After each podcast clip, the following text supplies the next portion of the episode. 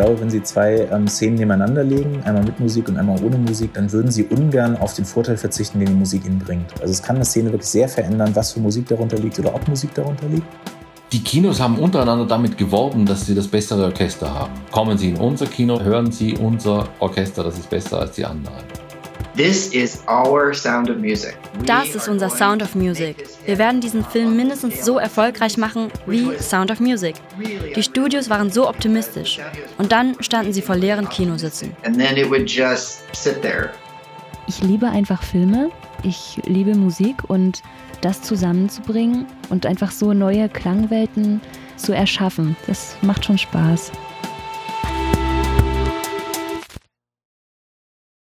Ohne Musik wäre das Leben ganz schön langweilig. Und auch Filme wären nicht halb so spannend, lustig, traurig, gruselig oder romantisch ohne Musik. Herzlich willkommen zum Filmmagazin. Wir sprechen darüber, wie uns Filme prägen, warum sie uns so begeistern und welchen Einfluss sie auf unsere Gesellschaft haben. Und mit mir hier im Studio ist die Anne. Hallo. Diesmal haben wir genau hingehört, denn zu einem guten Film gehört, neben den spektakulären Sets, auch die richtige Musik. Ja, und da uns das Rhythmusgefühl nicht ganz so in die Wiege gelegt wurde, haben wir uns natürlich Experten ins Boot geholt. Zum Beispiel erfahren wir mehr über die Musik in der Stummfilmära, aber auch über die Komposition moderner Filmmusik. Und natürlich haben wir euch gefragt, was eure Lieblings-Soundtracks sind. Aber vorher müssen wir erstmal über die Basics sprechen.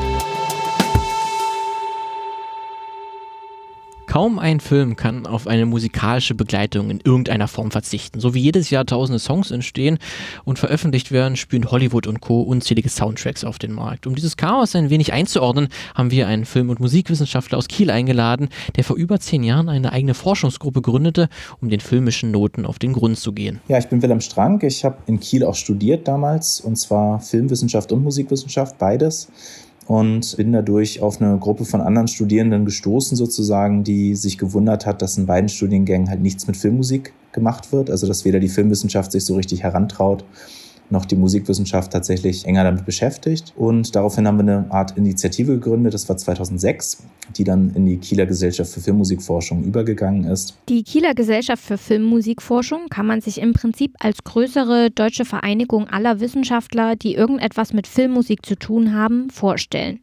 Die Gruppe vernetzt sich aber auch mit internationalen Kollegen, hält Tagungen und veröffentlicht wissenschaftliche Journale.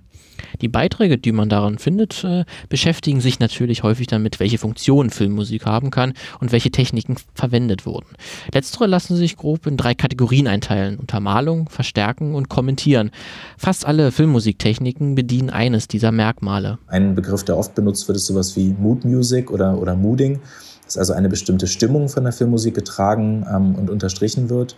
Die Technik des Foreshadowing, also dass die Filmmusik, das muss nicht nur filmmusikalisch sein, das kann natürlich auch das Bild machen oder andere Informationen, aber dass die Filmmusik schon mehr weiß, schon als das Bild. Also wieder mal das Horrorfilmbeispiel, sie haben ein dunkles Gefilde, in dem sich der Protagonist bewegt und die Filmmusik ist schon bedrohlich, obwohl noch gar keine Bedrohung zu sehen oder zu anderweitig zu hören ist. Ähm, das heißt, da weiß der Zuschauer natürlich sofort, okay, jetzt geht es gleich ins Eingemachte. Das ist eine sehr typische, sehr klassische Filmmusiktechnik. Aus dem Musikunterricht kennen wir sicherlich auch noch das sogenannte Mickey Mousing. Also wenn jede Bewegung im Film durch den Soundtrack nachgeahmt wird. Eine Figur stolpert, dann hört sich auch die Musik so an, als ob die Noten auf einer Bananenschale ausgerutscht sind. Es hängt also sehr von der Stimmung des Films ab, wie der Soundtrack gestaltet ist. Anhand des Genres kann man meistens schon erahnen, was der Zuschauer zu hören bekommt. In einem Horror- oder Science-Fiction-Streifen nimmt die Musik nun einmal eine ganz andere Rolle ein als in einer Komödie. Bei den von Ihnen genannten, also zum Beispiel Horror und Science-Fiction, die haben ja eine ähnliche Fragestellung oder eine ähnliche Idee im Kern. Die wollen ja beide etwas Fremdes zeigen. Im Horror ist es grundsätzlich bedrohlich, im Science-Fiction kann es auch positiv ähm, bestimmt sein. Aber die müssen ja beide etwas darstellen, was man vielleicht auch gar nicht so gut mit Bildern darstellen kann oder will oder wie auch immer. Das heißt, die Musik tritt da ja an die Stelle des Übernatürlichen, des anderen, des Fremden und so weiter. Da kann man durchaus Gemeinsamkeiten herstellen, weil das ist in der Komödie ja nicht notwendig. In der Komödie brauchen sie nichts Übernatürliches, nichts Fremdes und so weiter. Das heißt, die Musik hat eine ganz andere Funktion. Die soll eher markieren, welche Szene ist komisch gemeint, welche Bewegung ist vielleicht irgendwie, wird vielleicht ins Lächerliche gezogen durch die Musik, in welcher Szene soll vielleicht eine bestimmte Stimmung transportiert werden oder untermalt werden. Das heißt, die Funktionen der Musik, wie sie dem Genre dienen, die sind natürlich auch maßgeblich von dem Genre abhängig. Bleiben wir gleich mal beim Beispiel Horrorfilm. Dieser eignet sich meistens sehr gut, um Filmmusik zu analysieren. Die Musik steht hier meistens für das Monster und das Böse. Es kündigt Gefahren an und bringt einen in die richtige Stimmung. Zu den bekannteren Horrorstücken gehört sicherlich das Halloween-Theme aus John Carpenters gleichnamigen Klassiker. Für Wilhelm Strank wird hier besonders klar, warum manche Filmmusiken einen Kultstatus besitzen. Sie sind simpel im Aufbau und sind dadurch sofort einprägsam, ähnlich wie Charthits im Radio. Gleichzeitig gelingt der Musik aber auch etwas Neues. Das Halloween-Thema ist deshalb interessant, weil das ja einerseits, man würde sagen, ganz billig ist auf den ersten Blick, wenn man sich das anhört. Aber auf den zweiten Blick hat es eben einen ungeraden Rhythmus. Das heißt, es ähm, hat einen Rhythmus, der einem gewissermaßen beim Hören immer wieder aus der Kurve wirft, weil wir gerade Rhythmen gewöhnt sind in der Regel. Und dadurch haben sie sozusagen immer diese, diese, dieses etwas, ja, dieses Eiern oder dieses aus der Kurve fliegen oder was auch immer bei diesem Thema, das einem, das einem beim Hören unterbewusst, wenn auch nur aufstößt. Und dadurch wird dieses einfache Thema eben aufgewertet und innovativ. Und das ist häufig auch, glaube ich, ein Schlüssel dazu, dass diese Themen so einen Wiedererkennungswert gewinnen. John Carpenter hat in Halloween nicht nur Regie geführt und mitproduziert, sondern auch den Soundtrack geschrieben. Aber was gibt es denn sonst noch so für Soundtracks, die man einmal hört und nie wieder vergisst? Da kommt man wohl um einen anderen John nicht herum. John Williams hat unglaublich viele legendäre Soundtracks komponiert, von Star Wars.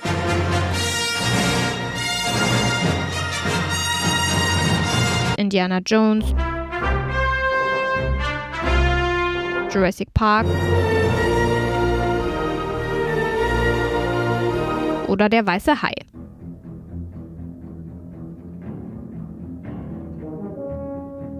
Durch den meist einfachen Grundaufbau der Musik lassen sich die Stücke auch ohne Probleme im Film abwandeln und neu zusammenstellen. Das heißt, so ein Thema, das John Williams komponiert hat, wie das vom Weißen Hai oder eben auch andere Themen, die er komponiert hat, die haben oft auch viele Möglichkeiten, ähm, verschieden eingesetzt zu werden. Also beispielsweise beim Star Wars Soundtrack ergeben sich viele Themen ja auseinander. Also wenn Sie jetzt zum Beispiel das Force-Thema haben.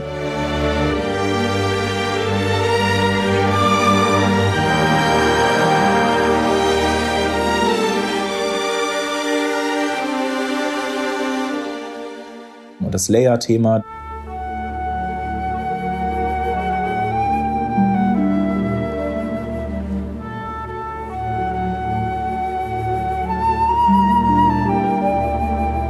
Gibt es ein Look- und Layer-Thema und das ist so eine Mischung aus dem Force-Thema und dem Layer-Thema.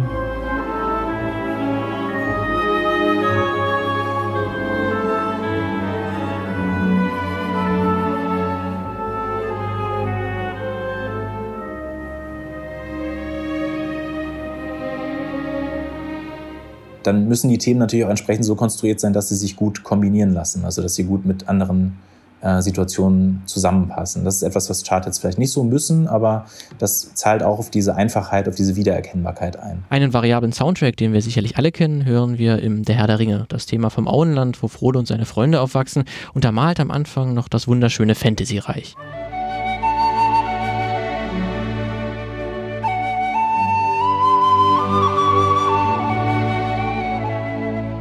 Mit fortschreitender Dauer der Filme wird das Thema aber immer mal wieder eingespielt und mit anderen, meist melancholischen Stücken verbunden und kombiniert. So kann der Zuschauer die Gefühle von Heimweh nicht nur in den Worten der Charaktere erkennen, sondern er hört sie auch.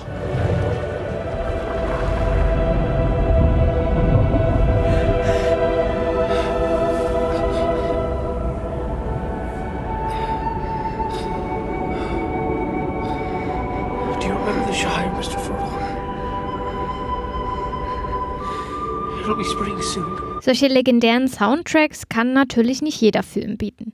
In den letzten Jahrzehnten haben sich auch neue Trends entwickelt. So wissen Filmemacher ganz genau, mit welchen bekannten Musikstücken und Songs sie welche Zielgruppe erreichen können. In der aktuellen Reboot- und Remake-Kultur kann man natürlich mit Zitaten um sich werfen. Man denke nur an die Serie Stranger Things oder die Musik aus 2001, die schon dutzende Male parodiert worden ist. Auf der anderen Seite kann der Film damit auch geheime Botschaften verstecken, die nur echte Musikkenner entschlüsseln können. Also es gibt auch sowas wie Expertenwissen. Es gibt Zuschauer, die wissen dann vielleicht ein bisschen mehr über das Symphoniethema, das da eingesetzt wird und haben dadurch sofort eine andere Deutung für die Szene parat. Oder die wissen etwas über die filmische Geschichte. Ähm, Nochmal ein Beispiel zu nennen, Shutter Island von, von Martin Scorsese ist ein ganz tolles Beispiel, weil das die Musik einsetzt, wenn man sich mit der Musik auskennt und weiß, was für eine Geschichte die Musik hat, spezifisch eben das Malerstück, das darin vorkommt, dann eröffnet sich nochmal eine komplett neue Deutungsebene auf den Film. Dann lügt der Film uns eben nochmal zusätzlich an. Und das ist natürlich ganz interessant, also wenn Filme tatsächlich so als Expertenebene nochmal so etwas einbauen für diejenigen, die es zufällig kennen oder die zufällig Wissen in dem Gebiet haben und dadurch nochmal einen weiteren Genuss oder eine weitere Deutungsmöglichkeit eben offenbaren. Es müssen aber nicht nur fremde Songs verwendet werden, so können sich auch Lieder direkt um den Film drehen. Am ehesten bieten sich dafür Filme an, die sich mit der Biografie einer Band oder eines Künstlers, einer Künstlerin beschäftigen. Is this the Aktuell dröhnt aus dem Kino auch wieder Queen. Der Film Bohemian Rhapsody mit Rami Malek als Freddie Mercury zeigt die wichtigsten Jahre der Rockband. Und wie dort die Songs inszeniert werden, kann durchaus einen Einfluss auf die Wahrnehmung und Diskussion um Queen haben. Jeder einzelne Mythos, der aufgegriffen wird, oder jede einzelne Kompositionssituation, jedes einzelne persönliche Detail, das zu einem Song mehr offenbart wird, natürlich ähm, die Geschichte von Queen nochmal umschreiben kann. Wenn ich jetzt einfach etwas Neues dazufüge, ein neues Love Interest oder was auch immer und das mit einem bestimmten Song verknüpfe, dann ist in der Wahrnehmung der Leute sofort oder in der Wahrnehmung der Zuschauer sofort dieser Song für immer mit diesem Love Interest verknüpft. Filme haben eine ganz, ganz starke mediale Macht. Filme wollen natürlich zunächst nur unterhalten und ihre Geschichte möglichst spannend erzählen. Deswegen muss man genau hinschauen, wenn Filme Mythen aufbauen oder diese weitererzählen. Kommen wir aber zurück zur Filmmusik, denn durch den technischen Fortschritt und die Digitalisierung äh, hat es in den letzten Jahrzehnten auch völlig neue Wege gegeben, Musik einzusetzen oder zu schreiben. Der Computer kann vieles übernehmen und ganz neue Töne erschaffen. Davon profitieren laut Wilhelm Strank aber nicht unbedingt die Komponisten. Also eine Sache, die vielleicht als ein Trend sehr auffällig ist in den letzten 30 Jahren, das gab es früher im Horrorfilm zum Beispiel auch schon, aber das ist jetzt so im Mainstream-Kino relativ angekommen, ist eben die Vermischung von Film Filmmusik und Sounddesign. Und das hat sicherlich mit diesen Produktionsbedingungen auch zu tun, ähm, weil man das natürlich sehr viel stärker aufeinander abstimmen kann. Also Sie können jetzt natürlich Sounds produzieren, bei denen man gar nicht so genau weiß, wo, wo liegt das jetzt genau und die entwickeln sich dann aber plötzlich doch in Filmmusik. Die Übergänge können durch die Digitalisierung eben feingliedriger gestaltet werden und so weiter. Ähm, das heißt, das ist ein Trend, der sicherlich auch mit den technischen Möglichkeiten zu tun hat. Man könnte also sagen, die Filmmusik hat einen neuen Kontrahenten, der ebenfalls die Aufmerksamkeit des Zuschauers will. Viele Töne im Film werden nicht am Set, sondern nachträglich von Sounddesignern aufgenommen und im Schnitt hinzugefügt. Dazu gehören Schrittgeräusche, Schwerter, die aufeinandertreffen oder explodierende Raumschiffe. Und diese Sounds rücken immer mehr in den Vordergrund. Auch die deutsche Allzweckwaffe in Sachen Hollywood-Soundtracks bedient sich bei diesem Mix aus Filmmusik und Sounddesign. Aktuellere Filme machen das oft auch in der Hinsicht, dass sie so alte Techniken, die eigentlich schon verpönt sind. Also Hans Zimmer hat zum Beispiel in den 90er Jahren viel so mit so Mickey-Mousing-artigen Sachen gemacht, wo Rhythmen ähm, in der Musik vorkommen und man weiß dann bei den Schlägen des Rhythmus gar nicht mehr so genau, explodiert da jetzt was oder ist gleichzeitig die Musik das, die den Schlag vorgibt oder ist das ein Puls, der irgendwie von den Protagonisten verkörpert werden soll? Also wo, wo verlaufen da genau die Grenzen? Ist das noch eine Trommel oder schon ein Amboss oder ist das noch ein Amboss oder schon ein, eine Außenhülle von einem Raumschiff?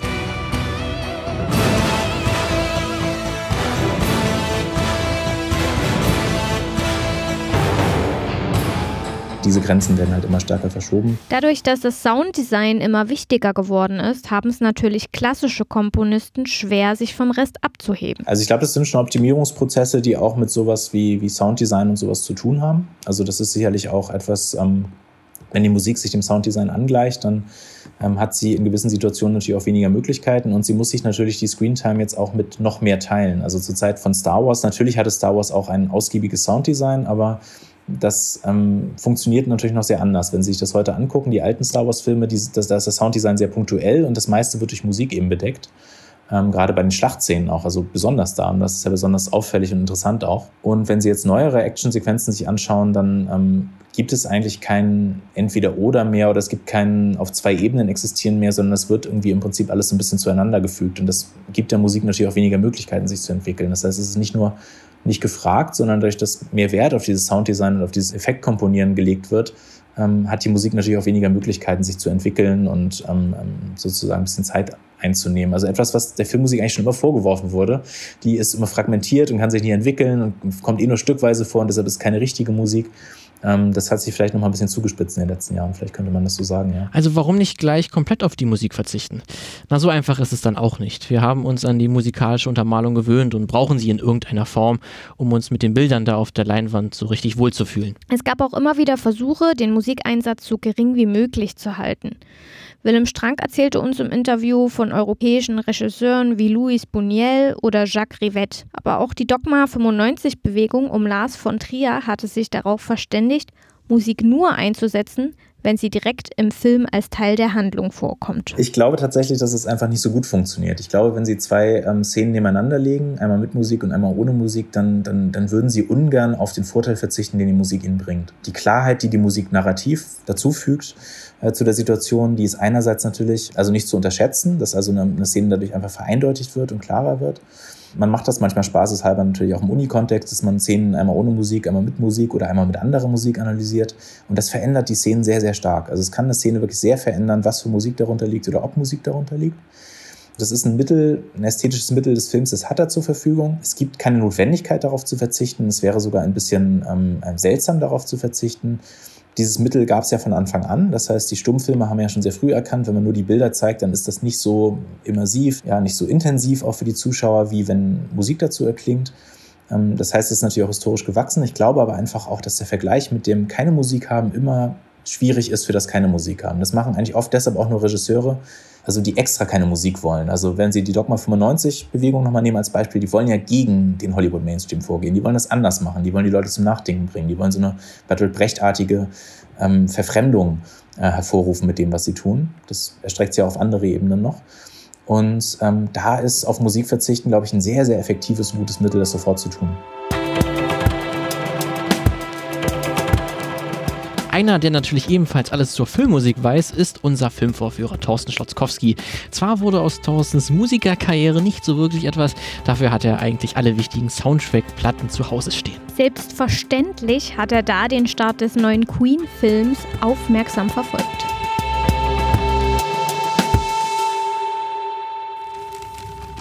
Mama, just killed a man. And a gun against his head, pulls my trigger, now he's dead. Mama, life had just begun, now I've gone and thrown it all. ah, na gut. Naja, nicht ganz meine Stimmlage. Aber wegschmeißen würde ich diese Filmrolle allerdings nicht so schnell. Ah, Musik in Filmen. ja, wunderbar. Da gibt es ja so unglaublich viel zu entdecken. Da fallen mir sofort die großen Filmkomponisten ein, wie Erland von Koch oder Per Raben. Er braucht schon so einen Uhrenfanatiker wie Hans Zimmer und Mr. Ich will unbedingt ein Sinfonieorchester Williams. Aber naja, es gibt ja auch noch andere tolle Möglichkeiten, Musik in Filme zu bringen. Bei Musicalfilmen zum Beispiel. Die drei von der Tankstelle, mein absoluter Liebling. Damals haben wir dazu allerdings noch Tonfilm Operette gesagt. Naja, Zeiten ändern sich. Filme über Musik oder Musiker sind ja auch spannend. Da steht ja einiges an. Kürzlich erst diese Frau Gaga, jetzt der Mercury und demnächst noch Elton John. Wahrlich goldene Zeiten für Musikfans im Kino.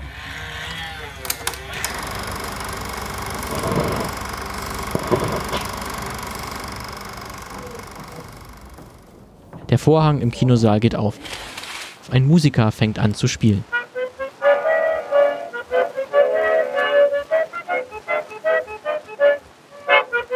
Auf der Leinwand erscheint eine Aufnahme in Schwarz-Weiß. Schauspieler und Schauspielerinnen treten auf, die unbeholfen und stumm durchs Bild rennen und nur ihre Körper und ihre Gesichter haben, um die Handlung voranzutreiben. Lautsprecher gibt's nicht. Nur das Bild wird ab und zu dunkel. In weißer Schrift wird dann eine kurze Handlungsbeschreibung eingeblendet. Als Filme noch stumm waren, muss Kino ein ganz anderes Erlebnis gewesen sein als heute. Von dieser Zeit erzählt uns jetzt Klaus Dieber, Filmwissenschaft am Institut für Theater, Film und Medienwissenschaft der Universität Wien. Forschungsinteressen Filmmusik, Drehbuchforschung, beschäftige mich seit längerer Zeit mit Filmmusik, insbesondere äh, Filmmusik im Stummfilm. Angeschaut hat er sich vor allem die Stummfilmzeit in Wien. Aber Stummfilm ist nicht gleich Stummfilm. Also von der Erfindung des Films bis zum Ende des sogenannten Stummfilms gibt es natürlich mehrere Phasen. Auch und, und gerade was die Entwicklung der Begleitmusik betrifft. So stumm war der Stummfilm also gar nicht. Zuerst standen die bewegten Bilder gar nicht unbedingt im Vordergrund bei den Vorstellungen. Zunächst mal wurden ja einfach nur Programme von kürzeren Filmen gezeigt oder kürzere Filmen in Programmen, in denen andere Attraktionen, Jahrmarktattraktionen, Gesang, Tanz, Akrobaten etc. gezeigt wurden. Dabei gab es in den meisten, aber wahrscheinlich nicht in allen Fällen Musik, die sich aber nicht unmittelbar inhaltlich auf den Film bezog. Erst später kam dann das Fiktionale hinzu. Man dachte sich eigene Geschichten aus für das neue Medium und die Filme wurden immer länger, bis hin zum abendfüllenden Feature. Und dafür ist eine Musik, die nicht mehr nur vor sich hinspielt, sondern sich stärker auf den Film bezieht und auf dessen Handlung, immer notwendiger erschienen. Aber auch da gab es Abstufungen. Man darf sich nicht vorstellen, dass es für jeden Film eine eigene Filmmusik gab, wie heute, die immer, wenn der Film gezeigt wurde, auch aufgeführt worden ist. Das Phänomen im Stummfilm ist natürlich, dass jede Vorstellung anders geklungen hat, abhängig vom Kino und von den Musikern, die da drinnen waren. Am Anfang lag die Gewalt über die Vorstellung also eher bei den Vorführenden als bei den Produktionsstudios. Die, die Kinogeschichte und Filmgeschichte ist auch ein Prozess der zunehmenden Kontrolle der Produzenten über die Vorführung. Wenn man sich vorstellt, dass Stummfilme damals von Live-Musik lebten, stellt sich eine Frage. War das Ganze dann überhaupt synchron? Ein erster Versuch, das genauer zu regeln, waren die sogenannten Cue-Sheets, also Vorgaben, welche konkrete Musik an einer bestimmten Stelle im Film zu spielen sei. Weitgehend vorhandene Musik, nicht extra komponierte dafür. Für größere Produktionen dann äh, hat man begonnen, Filmmusik komponieren zu lassen. Die erste komponierte Filmmusik äh, ist eben die von äh, Camille Saint-Saëns für einen französischen Kunstfilm. Und die klang dann so.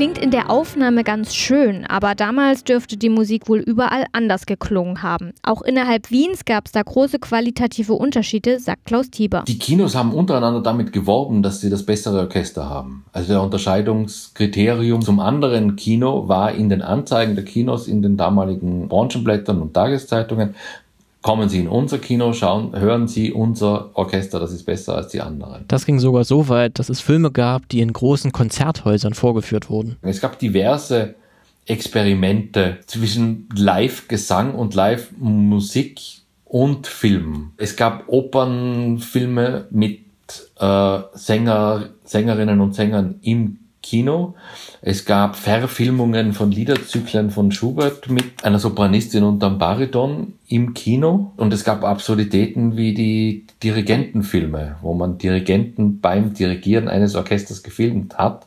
Und diese Dirigentenfilme, die eben die dirigierenden Dirigenten zeigen, einem Live-Orchester äh, vorgespielt hat, auf das sich dieses dann vom Film dirigieren lässt.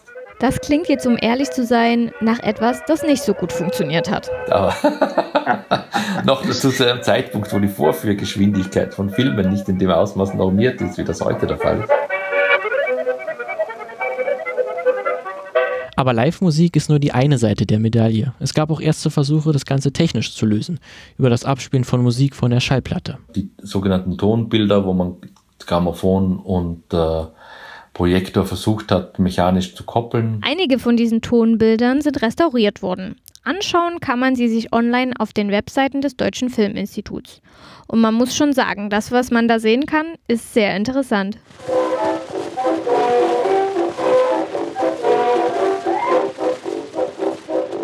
Liebe, Liebe, bei Junge Herzen ein, In einem Tonbild namens Abends nach Neune, Duett aus Durchlaucht, Radieschen Nummer 11 aus dem Jahre 1907 sieht man eine Frau und einen Mann, ich würde sagen in Arbeiterkleidung vor einer Kulisse, die auf ein Tuch aufgemalt wurde. Sie tanzen und singen. Spannend ist, dass der Ton nicht am Set aufgenommen wurde, sondern von einem Shellac-Plattenspieler abgespielt wurde. Die Schauspieler performten dann zur Aufnahme. Playback also. Für die ersten Tonfilmversuche sieht es aber eigentlich ganz gut aus. Allerdings waren Klaus Tieber davor zu glauben, das habe auch damals so gut ausgesehen. Das Problem dabei ist natürlich, dass das digital jetzt in einer Art und Weise synchronisiert war, wie das historisch wahrscheinlich nie der Fall gewesen ist. Also das schaut jetzt besser aus, als es war. Die Grammophone wurden nämlich mit den Filmprojektoren synchronisiert. Meistens wurden die per Hand gekurbelt. Aber nicht nur die Aufnahmen sehen heute besser aus als damals, auch die Live-Musik war nicht immer super. Die Live-Musik, die Sie jetzt zu einem Stummfilm hören, in der Regel von den Musikern viel häufiger und länger und intensiver geprobt, als das damals der Fall gewesen ist. Die Filmprogramme haben ja viel häufiger gewechselt und da hat man sich nicht wahnsinnig groß darauf vorbereitet, außer es war eine große Premiere in einem großen Haus oder so. Aber so viel sich auch über die Jahre entwickelt hat und wie viele Experimente mit den Stummfilmen gemacht wurden, der Tonfilm bedeutete das Ende dieser Ära. Der Anfang des Endes ist 1927, aber je nach Ländern äh, zieht sich das von 27 bis 31, 32 es werden um diesen Zeitpunkt herum dann auch noch da und dort zwei Varianten gedreht, einer mit und einer ohne Ton. Also einer mit Zwischentitel und einer dann schon mit Ton.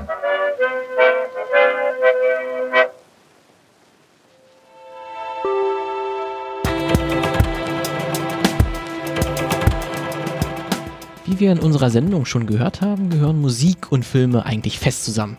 Dieser Fakt gilt nochmal doppelt für die Filmmusicals. Die große Zeit der Musicals in Hollywood waren die 50er und 60er Jahre mit Klassikern wie Mary Poppins oder Singing in the Rain. Diese Filme nannte man auch Eventfilme, und zwar nicht nur, weil sie große Emotionen und riesige Sets zeigten. Ihre Veröffentlichung war etwas ganz Besonderes. Vor dem normalen Kinostart konnten Zuschauer nämlich Premium-Tickets kaufen und den Film im sogenannten Roadshow-Format gucken. Wie solche Roadshows aussahen und warum sie das Genre Musicals auf Jahre hinweg aus Hollywood verbannte, erzählt uns Lukas. I talk to the trees, but they don't listen to me. Der singende Cowboy bahnt sich seinen Weg durch einen wunderschönen, sonnendurchfluteten Wald. Auf seinem Spaziergang steigt er über gefällte Bäume und schaut hoffnungsvoll in die Ferne. Er erzählt von einer neuen Liebe, die ihn gefunden hat und nicht mehr loslässt. Wir schreiben das Jahr 1969 und Clint Eastwood gibt den schmalzig träumerischen Musical-Star, nur wenige Jahre zuvor hatte Eastwood noch zusammen mit der Regielegende Sergio Leone die sogenannte Dollar-Trilogie fertiggestellt. Filme wie für eine Handvoll Dollar oder zwei glorreiche Halunken waren harte, kompromisslose Western, die sich ganz bewusst vom klassischen Hollywood-Cowboy-Streifen abgrenzten. Wer hielt es also für eine gute Idee, Eastwood in einen antiquierten Wohlfühl-Western zu stecken? I talk to them all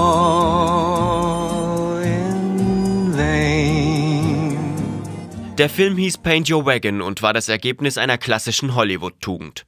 Wenn etwas funktioniert, wird die Kuh gemolken, bis sie keinen Tropfen Milch mehr gibt. Und Filmmusicals waren eine Zeit lang das Mittel der Wahl, um ordentlich Kohle zu scheffeln. Zumindest dachten das viele Produzenten.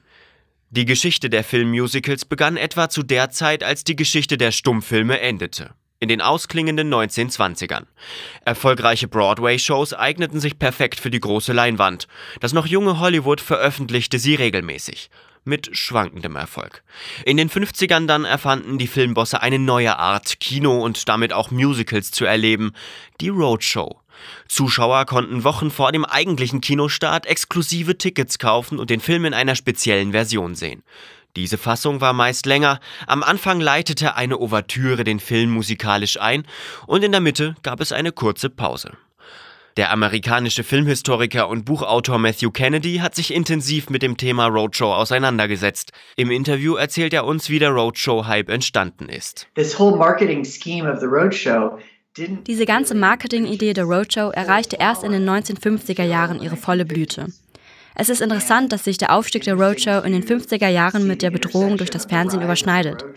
In den 1950er Jahren blieben immer mehr Menschen mit Fernseher zu Hause. Filmemacher gerieten in Panik und fragten sich, wie sie die Leute wieder ins Kino bringen können. Sie dachten, lasst uns Filme machen, die nicht auf einem kleinen Bildschirm dupliziert werden können. Lasst uns Epen machen. Große, aufwendige Filme, die nur auf der großen Leinwand erlebbar und geschätzt werden können. Und das wird die Leute wieder zurück ins Kino bringen. Ausgewählte Lichtspielhäuser in großen Städten putzten sich heraus, feierten die Vorveröffentlichung eines Films wie eine Broadway-Premiere. Manchmal wurden auch Merchandise-Artikel angeboten. Durch diesen exklusiven Charakter hofften die Produzenten auf positive Mund-zu-Mund-Propaganda. Aber nicht jeder Film eignete sich für die Roadshow-Behandlung. Ähnlich wie die Kinovorstellung pompös war, musste auch der Film ein Event sein. Also historische Eben wie Ben Hur, biblische Dramen wie die Zehn Gebote oder eben Musicals im XXL-Format. Damit die Roadshow-Vorstellung auch ganz sicher zum Erfolg wurde, bekamen Kinos oft Vorführanweisungen der Produktionsstudios an die Hand. Wann muss sich der Vorhang öffnen? Wie lange soll die Pause gehen? Und wann dimmt man am besten die Beleuchtung ab? Im Roadshow-Handbuch von Ben Hur ist zu lesen: nur ein oder zweimal in einem Jahrzehnt kommt ein Film, der über den Stellenwert sowie die Bedeutung von Ben Hur verfügt und die Vorstellungskraft aller Personen inner und außerhalb der Industrie anregt. Er verdient daher eine Vorführung mit außerordentlicher Sorgfalt, die zuvor auch seiner Vorbereitung und Produktion gewidmet wurde.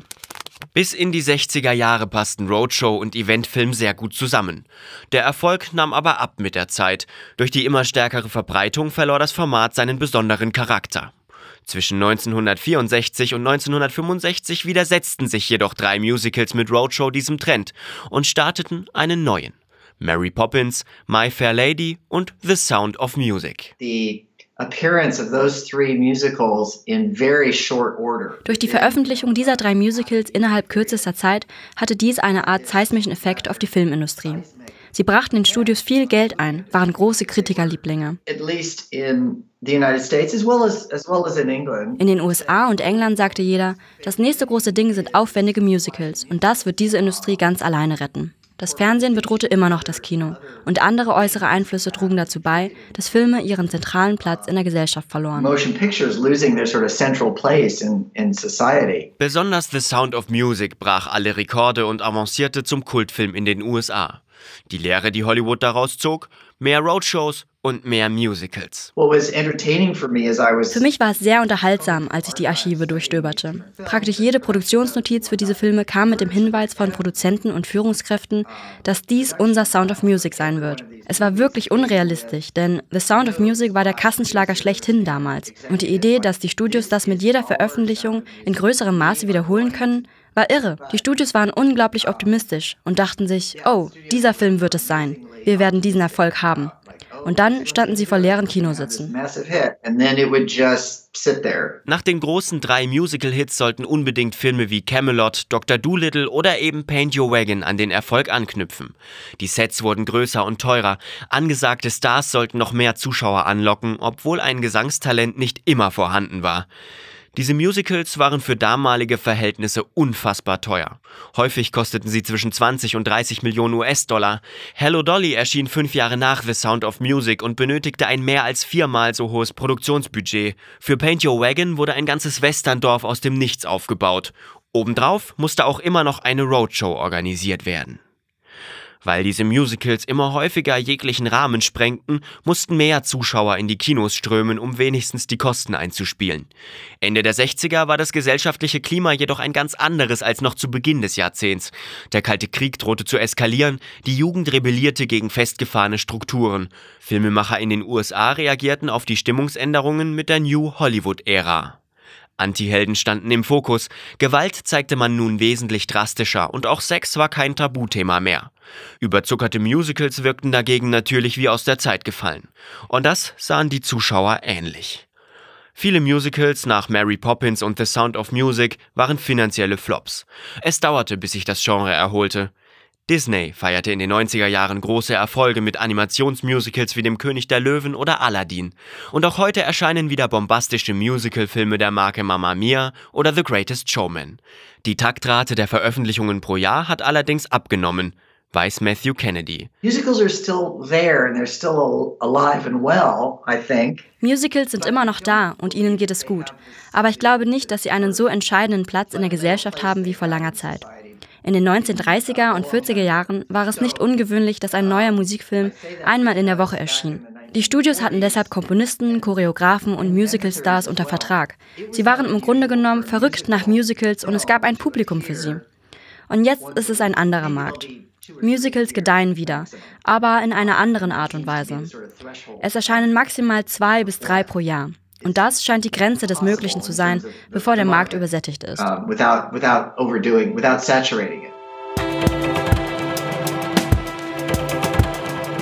Nachdem wir die Theorie erfolgreich bestanden haben, gehen wir jetzt in die Praxis und lassen uns erzählen, wie Filmmusik entsteht. Dafür hat Martin sich mit der Dresdner Komponistin Franziska Henke unterhalten.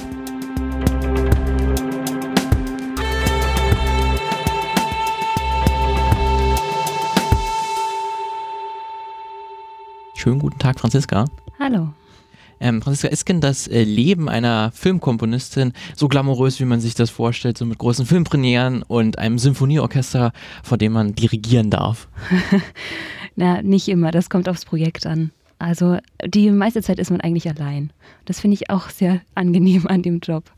Also die, ich weiß nicht, man hat dann halt je nach Veröffentlichung so zwei, drei Premieren im Jahr oder halt irgendwelche Events und ich muss schon sagen, dass ich so meinen äh, meinen Kleiderschrank halt ein bisschen aufpeppen muss. Das ist schon ein anderes, ähm, also es ist halt anders, als wenn man sonst irgendwie nochmal ins Studio geht und sich es bequem macht.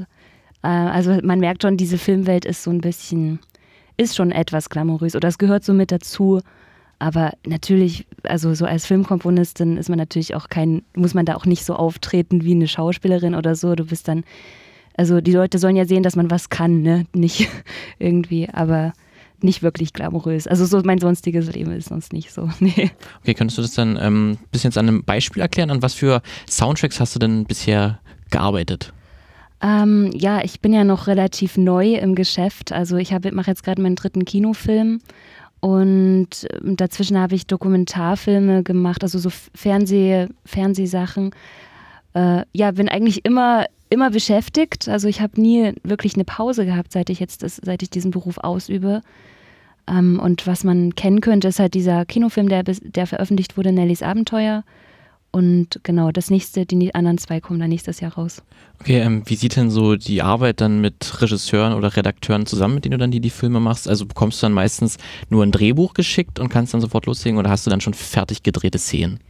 Das kommt darauf an, wann die Produzenten sich überlegen, wann die den Filmkomponisten mit reinholen ins Boot. Das ist super unterschiedlich. Also bei dem jetzigen Film bin ich ganz früh eingestiegen, was Spitze war. Da habe ich aufgrund des Drehbuchs schon Themen geschrieben und mit denen haben die dann, also arbeiten die jetzt im Schnitt und ich kriege dann immer die neueste Version des Schnitts und ich habe jetzt den äh, vor drei Wochen erst den vollen, also überlangen Schnitt bekommen und davor habe ich immer nur so Schnipsel bekommen und die haben aber schon meine Sachen, mit meinen Sachen gearbeitet. Im Fernsehen habe ich so die Erfahrung gemacht, dass es relativ spät ist. Es ist halt auch nicht so viel Geld da. Also du kannst deinen Komponisten halt nicht ein halbes Jahr beschäftigen für so eine Produktion und da ist dann kriegt man meistens einen Rohschnitt und dann zack zack los geht's so ungefähr. Okay, aber ja. den, den, den, Kinofilm, der gerade äh, mhm. gesprochen hast, ist Endzeit? Nee, das, das, der ist ja schon fertig. Nee, das okay. ist jetzt ein, äh, ein, neuer Film. Okay, genau. darüber darf man noch, noch nicht so sprechen. Das ist einfach ein neuer ja, Film. Genau, richtig. Okay, äh, und was, was machst du dann lieber? Also hast du dann schon ein bisschen was, mit dem du arbeiten kannst, dass du direkt ein Bild vor Augen hast, so sieht der Film aus oder die Dokumentation? Oder ist es für dich noch besser, wenn du sagst, ich kann hier komplett frei arbeiten? Ich habe noch, ich habe wirklich nur die, die Wörter auf dem Papier. Mhm. Also die, das Drehbuch zu lesen ist für mich ganz wichtig. Wenn da nichts irgendwie in mir so zum Klingen kommt, dann kann ich das Projekt eigentlich nicht machen. Ich habe auch schon mal einen sehr gut budgetierten Film deswegen abgelehnt, weil das war so eine Komödie, die oh mein Gott, also die war so sexistisch und ich habe mich dann nur aufgeregt. Ich habe mich nur aufgeregt, während ich dieses Drehbuch gelesen habe und gedacht, ich kann keine gute Musik dazu schreiben, es ist unmöglich. Und wenn ich aber ein Drehbuch habe, was, wo ich so wo ich voll mit dabei bin dann und wo ich dann schon höre, wie, wie diese Umgebung so ungefähr klingt, also das macht mir Spaß. Natürlich, wenn, wenn man dann das erste Mal die Schauspieler sieht, das ist ein unheimliches Gefühl, dann ist man so doppelt äh, motiviert und also merkt man vielleicht auch, nee, man muss doch mehr in die Richtung arbeiten oder so, aber ich mag das schon sehr früh einzusteigen. Okay. Und du hattest ja vorher auch angedeutet, das heißt, man, man äh, macht das immer wieder neu, das heißt, man schickt es ein und dann wird, wird es nochmal ein bisschen neu geschnitten mit einem Grobschnitt. Das heißt, so ein, wenn man einen Anfang in, in Soundtrack schreibt, dann bleibt der meistens gar nicht so, sondern der wird immer wieder verändert während des äh, Prozesses des ja, Filmemachens? Ja, der Film wird ja erstmal so geschnitten, dass der sozusagen dann immer wieder runtergekürzt wird. Also die machen eine viel zu lange Version und dann fällt immer mehr raus und so auch, also dadurch verändert sich natürlich der Schnittrhythmus es wird alles ein bisschen dichter und es gibt viele Hürden, die man erstmal so überspringen muss. Also selbst auch die Editoren und die Regisseure müssen ja den Film immer wieder der Redaktion vorstellen, der Produktion. Und es gibt immer Leute, die da mitreden und dann vielleicht der eine stört sich daran, der andere stört sich daran. Und das gibt es dann auch mit der Musik. Und je mehr Leute da mitsprechen, desto mehr äh, muss ich natürlich dann, also müssen wir alle darauf reagieren und das dann ändern und dann eine Lösung finden. Ja. Klingt auch recht anstrengend. Kann es werden, ja. Also wirklich, je mehr Leute halt was zu sagen haben, desto schwieriger ist es da. Wenn der eine, es sind halt manch, manchmal dann so geschmäcklerische Dinge, die dann, wo alles eigentlich gut funktioniert, aber der eine mag halt mehr das und der andere das und du musst dann als Komponist irgendwie da ein Zwischending finden, was allen gefällt. Okay, du hast ja dann auch an äh, Fernsehdokumentation gearbeitet. Wir können ja jetzt auch kurz ähm, eine, einen ja, Track dazu einspielen von äh, Yellow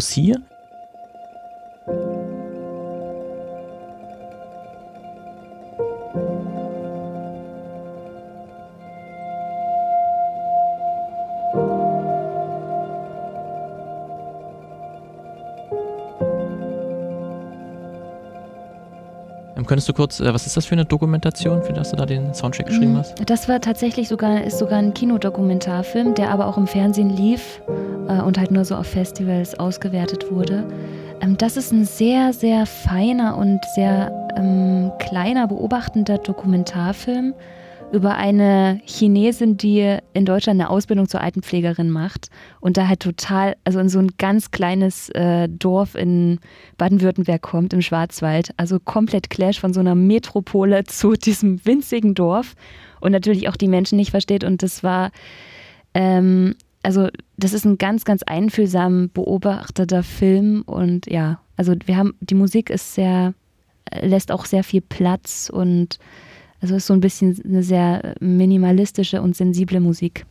Darf man denn überhaupt, wenn man für eine Dokumentation Musik schreibt, so laut werden und so überdeutlich? Weil ist ja eigentlich die Information, mhm. die da ja geteilt wird oder die du da weitergeben willst mit der Dokumentation, ist ja eigentlich im Vordergrund. Das würde ja dazu sehr ablenken, oder? Ja, also das stimmt. Es gibt natürlich auch äh, Höhepunkte in einem Dokumentarfilm, auch klanglich, aber du hast schon recht, also beim Dokumentarfilm soll man, soll man den, den Zuschauern natürlich auch noch den Platz lassen, selber denken zu dürfen und nicht den alles vorzuschreiben. Also es ist wirklich was anderes als wie bei Fiktion, wo du äh, halt sehr die Geschichte, die, die Leute in die Geschichte reinziehen sollst mit der Musik. Okay, und, und bist du dann jetzt, jetzt bei dem Farewell Yellow Sea, war das einfach zu schreiben? Also hattest du da direkt was ja, im, im Ohr, als du den, die Idee hattest oder wie hat es so begonnen, den, ja. den Soundtext zuzuschreiben? Also bei dem Film war es, das war wirklich fantastisch für mich, weil alles, was ich gemacht habe, wurde sofort so mit Daumen hoch. Also ich musste kaum was ändern. Es war, ich habe irgendwie diesen Ton sofort getroffen, den die Regisseurin sich gewünscht hatte und auch nie eine Anmerkung von der Redaktion bekommen. So, das war wirklich, das war so ein Projekt, was so, sag ich mal, in sechs Wochen war das fertig. Okay, das also ist eher ungewöhnlich. Sehr ungewöhnlich, ja. Wie lange genau. sitzt du sonst so an, an einem Soundtrack? Uh, naja, ich denke mal so, die durchschnittliche Zeit ist so vielleicht so zwei, drei Monate. Da muss man sich schon beeilen. Also kommt halt auch drauf an, wie viel Musik es ist. Bei dem Film war es jetzt leichter, weil da ist überhaupt nicht so viel Musik drin. Ähm, aber jetzt an Endzeit zum Beispiel habe ich ein halbes Jahr gearbeitet. Also es ist schon hart. Also das da ist schon so ein halbes Jahr deines Lebens, wenn du da, du bist ja auch in diesen Emotionen dieses Filmes, lebst du ja praktisch, also ich zumindest. Es ist schon, naja, kann anstrengend werden. Und kannst du dir dann überhaupt den Film dann danach nochmal richtig angucken, wenn du dich so viele Monate damit be beschäftigt hast? Nee, ich bin auch bei der Premiere eingeschlafen. also, die Menschen saßen alle, also vor uns saß so ein schwules Pärchen, die haben die ganze Zeit sich die Hand gehalten. So. Also ich weiß nicht, ob sie schwul waren, kann sein, aber wahrscheinlich. Und die, haben, die hat das in den Sessel gedrückt, die Leute. Also waren so, so schockiert, aber mm, ja, ich, ich bin wirklich eingeschlafen, weil es du siehst den Film hunderte von Mal, auch die Regisseurin, der ist das auch passiert. Du, du kannst diese Spannung dann nicht mehr. Eigentlich ist es nur spannend, die Leute zu beobachten und zu gucken, welche Stellen haben gut funktioniert oder so. Ja. okay, äh, wie sah dann dann überhaupt so dein Einstieg in die Branche ein? Wie bist du da ja äh, reingekommen? Ähm, ja, bei mir war das eine sehr klassische Variante. Ich habe das studiert vorher und hatte glücklicherweise die Chance, halt während meines Studiums schon äh, an einem professionellen Film zu arbeiten. Das, eben, das war Nellys Abenteuer. Ja, genau. Und der Regisseur hat sofort dann, hat dann gleich seinen nächsten Film auch mit mir gemacht und dann war das praktisch mein erstes Projekt nach dem Studium. Und so ist es dann, ist es dann irgendwie gut gelaufen ich habe halt Glück gehabt, ich habe auch für dieses, für Nellys Abenteuer halt dann den Deutschen Filmmusikpreis gewonnen und dadurch ziemlich viele Anfragen wieder bekommen. Also es war irgendwie echt so ein unglaublich fließender Übergang. Ja, hatte auch viel Glück. Also das ist dann in der Branche eher unüblich, dass man sofort im Studium schon die Gelegenheit bekommt, mit einem relativ großen Film zu starten. Ja, sehr, weil also es gibt halt diese Studentenfilme, die können auch gut laufen, die können auch erfolgreich sein. Ähm, aber da, ja, also ist eher, das ist dann halt wirklich, wird dann so als Nachwuchsprojekt gewertet und das war aber kein Nachwuchsprojekt. Wir haben uns ja jetzt auch schon in der Sendung so ein bisschen äh, häufiger mit, mit Musik beschäftigt und so auch so den theoretischen Hi äh, Hintergrund geklärt und äh, haben uns auch gefragt, ähm, kann denn überhaupt ein Film auch auf Musik verzichten, so komplett?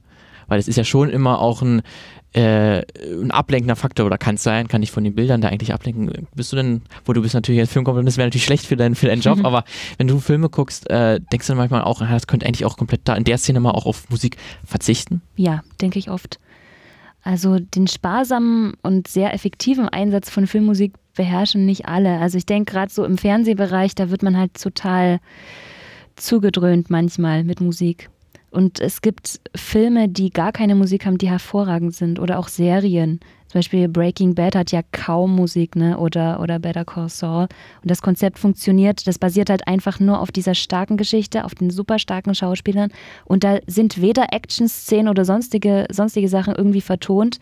Das brauchst du einfach nicht. Du guckst da einfach zu und es bleibt trotzdem, du bleibst trotzdem dran. Also hattest du da selbst schon Arbeiten, wo du das, den Soundtrack relativ minimalistisch gemacht hast und dann die Regisseure gesagt haben, ah, mach's mal, mach mal ein bisschen lauter und ein bisschen voluminöser? Ähm, ja, das hatte ich auch schon, genau. Ja. Also du würdest auch lieber gerne ein bisschen leiser arbeiten sozusagen. Nee, das kommt halt total auf den Film an. Das braucht ja, also manchmal braucht man Druck. Also in Endzeit zum Beispiel haben wir ganz viel mit Spannung gearbeitet. Da ist eigentlich die Musik das, was, das, was ständig dieses Gefühl gibt, dass jederzeit was passieren könnte. Weil es spielt ja in der Natur und das ist, sieht ja alles, ist ja ein sehr schön aussehender Film. Jetzt nicht so die typische Zombie-Apokalypse in der Stadt und so, sondern wirklich draußen und im Sommer. Und da haben wir zum Beispiel die Musik sehr für Spannung genutzt. Und was gefällt dir nicht so an deinem Job? naja, man ist halt ein bisschen abhängig von anderen. Und letztendlich auch manchmal wie so ein Sklave, weil, weil du halt letztendlich das machen musst, was anderen gefällt. Also das zusammenzubringen ist natürlich die absolut beste Form. Ich gebe eigentlich auch nur Sachen ab, die mir selber gefallen. Manchmal, wenn, sich, wenn dann aber noch so viele Meinungen darauf stürzen und wird man dann praktisch gezwungen, was zu machen, was, wo man jetzt nicht mehr unbedingt, was man, was halt nicht sein, seine Priorität, also seine erste Idee gewesen wäre, so, das finde ich halt manchmal ein bisschen schade, dass, dass, dass man so äh, sich so beugen muss. Aber es gehört halt dazu und da darf man auch nicht eitel sein. Was gefällt dir denn so besonders an deinem Job? Tatsächlich die Arbeit an sich. Also ich, ich liebe einfach Filme ich liebe Musik und das zusammenzubringen, ich, da, da kann ich mich einfach konzentrieren. Also da denke ich auch an nichts anderes. Das ist, ja, und einfach so neue Klangwelten zu erforschen und eben für diesen Film das perfekte Klangbild, diesen, dieses, ja, zu erschaffen. Das macht schon Spaß. Okay, dann äh, vielen Dank für das Interview und dass du dir die Zeit genommen hast. Gerne, danke dir auch.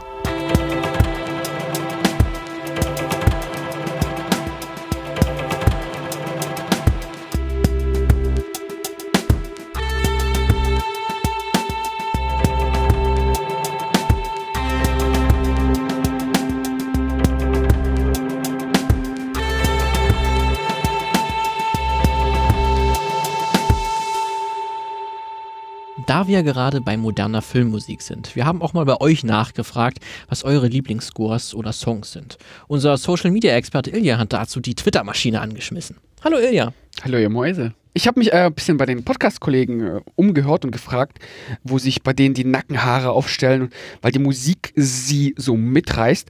Und da habe ich auch einige Antworten erhalten und ich würde mal sagen, wir stellen mal ein paar Eindrücke vor. Also ich habe wahrscheinlich äh, von drei Podcastern, ich glaube, über so 10, 10, 11, 12 Titel bekommen. Und ich würde hier drei noch rausgreifen, weil sonst, glaube ich, platzt einfach die Sendung. Und wir fangen gruselig an. Und zwar ähm, Alex vom Abspanngucker Podcast steht auf Themen, die immer und immer und immer wieder sich wiederholen und eingesetzt werden, bis das sich richtig schön im Gehirn eingebrannt hat. Und da hat er uns zum Beispiel ähm, Zombie aus dem Jahre von 1979 geschrieben, das Main-Title.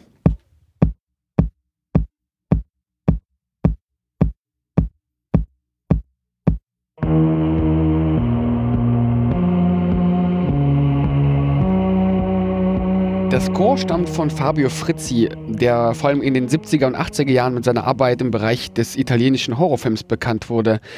Äh, aktuell ist ja auch Halloween feiert sein 40. Äh, Bühnenjubiläum quasi und das auch John Carpenter gar nicht so weit weg. Ich habe da schon so einige Parallelen, die man ra raushört. Die, diese Wiederholung, diese Monotone, was da dahinter steckt, äh, fand ich äh, sehr beklemmend, allein schon vom Hören, ohne den Film gesehen zu haben. Ich habe den Film auch nicht äh, gesehen, aber das, äh, der Score kam mir trotzdem relativ bekannt vor, wo ich am Anfang dachte, als das Klopfen einsetzte, okay, geht es jetzt einfach nur eine halbe Stunde mit Klopfen weiter? Also man kann sich ungefähr vorstellen, dass da die, die Zombie-Massen ungefähr zu dem Ton so langsam nach vorne kriechen. In Zeitlupe. In Zeitlupe möglichst langsam. Ich weiß ja nicht, ob es in dem Film langsame, ich habe den leider auch nicht gesehen, langsame oder schnelle Zombies sind, aber es klingt so die Musik auch eher danach, also dass eher die gemächlichen sind, die einem so langsam und stetig dann irgendwann töten. Es könnte glatt irgendwie Soundtrack sein von irgendwie aus, aus einem Hideo Kojima-Film irgendwo. So ein, so ein, die Melodie so im Hintergrund mitschwingt, fand ich äh, sehr, sehr passend. Also man hat da die Apokalypse direkt vor Augen. Andere bringende Momente, die uns Alex dann auch geschrieben hat, ist unter anderem äh, der Soundtrack von Robocop. Das würde wahrscheinlich ein bisschen bekannter sein bei uns.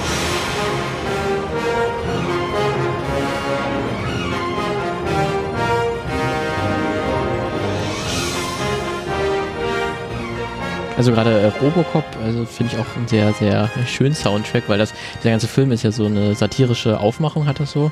Und da ist dann halt auch der Soundtrack hat so eine fanfarenmäßige, der große Auftritt, wenn Robocop sich quasi eine, eine, Mauer einsprengt und dann da durchtritt und dann das Licht kommt, kommt von hinten und der ist quasi so eine Heldenfigur, obwohl er ja eigentlich die Leute total zerstückelt. Im Prinzip, da hast du nochmal auf dieser Musikebene auch nochmal dieses Ironische, weil da quasi in der Musik so gefeiert wird. Dieser und da passt das super. Und mhm. da, dieser Bruch hast du, den siehst du dann sehr gut mit den Bildern, die du dann nachher siehst. Und der wird halt so angekündigt, als ob er der große Held ist. Ähm, deswegen, das passt nochmal sehr schön. Das ist dann halt so, so ein typischer 80er Jahre äh, Soundtrack. Ich würde mal mit euch äh, ein paar Jahrzehnte weiter quasi in die Zukunft reisen, mehr in die heutige Zeit. Und da hat uns äh, Christian von Second Unit äh, ein paar Tipps geschrieben.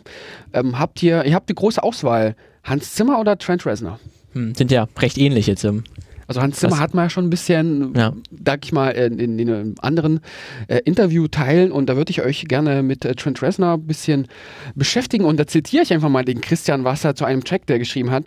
Ohnehin die vielleicht beste Sexszene in einem Film ever, unterlegt von einem der dunkelsten Stücke Filmmusik ever. Ich krieg da immer noch Gänsehaut beim Hören. Es geht hier um das Stück Consumation aus dem Film Gone Girl von 2014.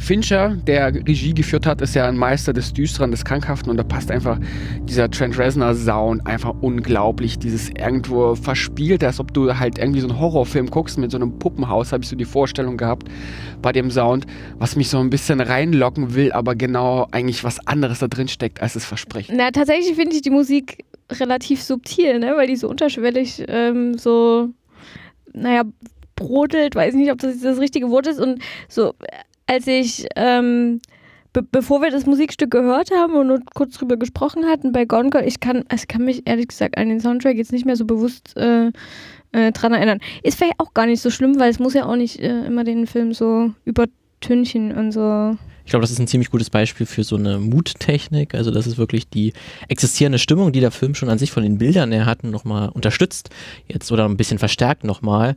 Und dass man da wirklich nochmal ja in diese düstere Welt und in diese krankhaften Charaktere nochmal so ein bisschen mehr Einblick bekommt, wenn man diese Musik hört.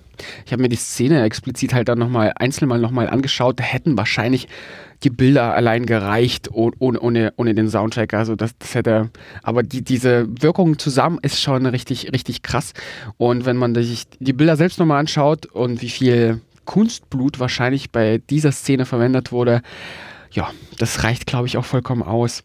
Und damit wir nicht nur Scores haben, würde ich gerne zum Schluss noch einen Song vorstellen, den Phil von Nerd Talk uns empfohlen hat. Mit dem Song hat er David Bowie wiederentdeckt. Ground control to Major Tom.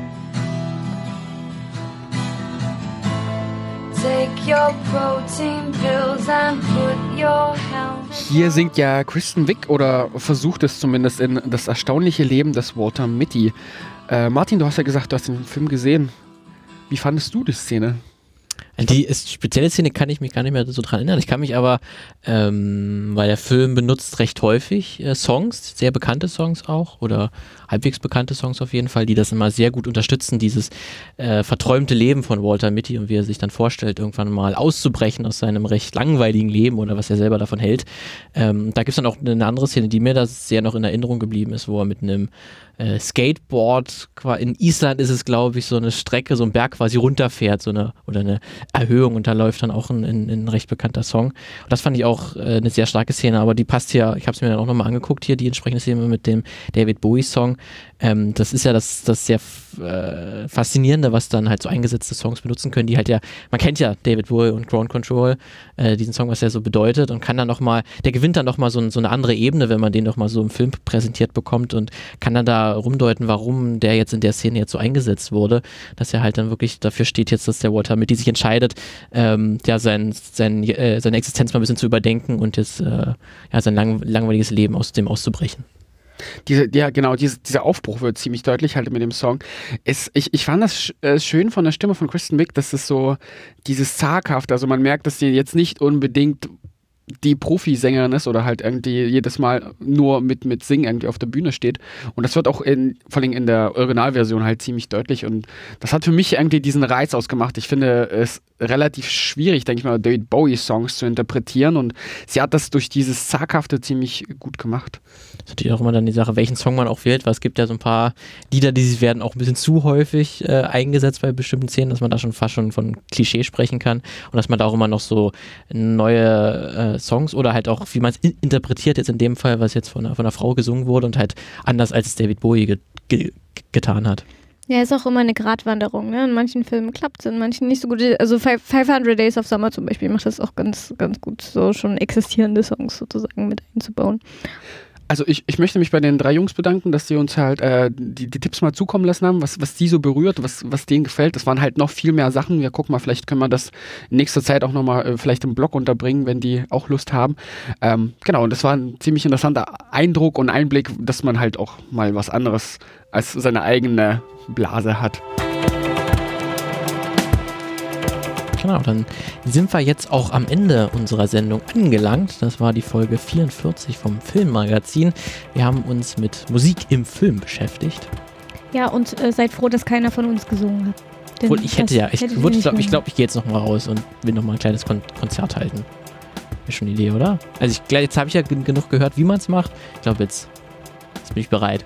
Ob Martin das überlebt hat, werdet ihr in der nächsten Folge hören. Also sprich, ob er noch mitmoderiert. Genau, beziehungsweise er macht dann bei der nächsten Folge äh, gleich weiter. Da wird es auch, naja, so indirekt musikalisch, denn dann geht es nämlich um, um, um indische, also um Bollywood-Filme und da wird ja auch viel gesungen. Mhm. Und wie das dann genau aufgebaut ist, was die Geschichte dahinter ist, erfahren wir in der nächsten Folge. Der Moderator und die Moderatorin des Podcasts waren Martin Dietrich und Anne Feuerhag. Redaktionell an der Episode beteiligt waren Lukas Görlach und Ilja Almendinger. Unser Dank geht an Clemens Weichert für seinen Thorsten Schlotzkowski, Bonnie Stoll für die Jingle-Melodie und Lin Tran für das Voice-Over. Wir danken unseren Gästen Willem Strank von der Kieler Gesellschaft für Filmmusikforschung, Klaus Tieber von der Universität Wien, dem Buchautoren Matthew Kennedy und der Komponistin Franziska Henke. Und natürlich auch den Podcastern vom Abspanngucker Podcast, von Second Unit und vom Nerd Talk.